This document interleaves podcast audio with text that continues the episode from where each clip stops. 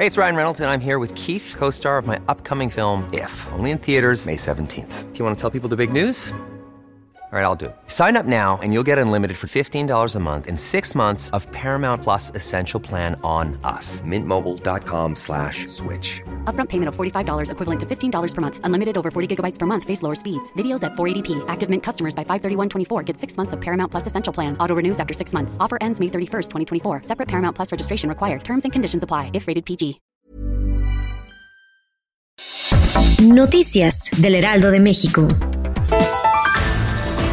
Presuntos hackers norcoreanos intentaron acceder en las últimas semanas a los sistemas informáticos de AstraZeneca, farmacéutica que se encuentra en el desarrollo de una vacuna en contra del coronavirus. Los hackers se hicieron pasar por reclutadores de LinkedIn y WhatsApp para proponer a los trabajadores de AstraZeneca falsas ofertas de trabajo que incluían un código malicioso diseñado para acceder al ordenador de las víctimas.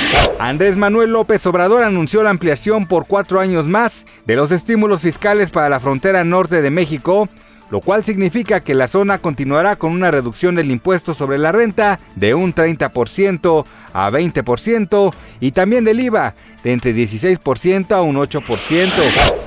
El peso mexicano cerró la semana con una pérdida de 0.12%, en tanto que la Bolsa Mexicana de Valores descendió 0.55% en el mismo periodo. En su cotización interbancaria, de acuerdo con datos del Banco de México, la moneda mexicana cerró en 20.08 unidades por billete verde, lo que significó una pérdida diaria de 2 centavos o 0.1%.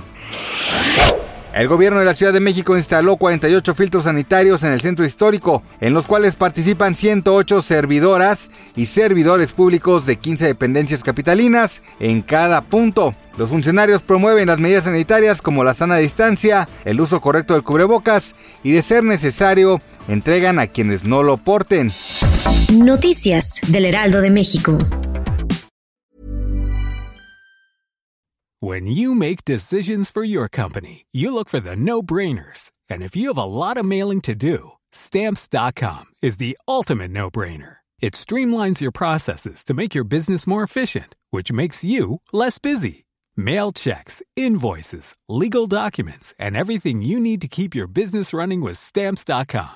Seamlessly connect with every major marketplace and shopping cart. Schedule package pickups and see your cheapest and fastest shipping options from different carriers with rates up to 89% off USPS and UPS rates. And with the stamps.com mobile app, you can take care of mailing and shipping wherever you are. Make the same no-brainer decision as over 1 million other businesses with stamps.com. Sign up with code program for a 4-week trial plus free postage and a free digital scale. No long-term commitments or contracts.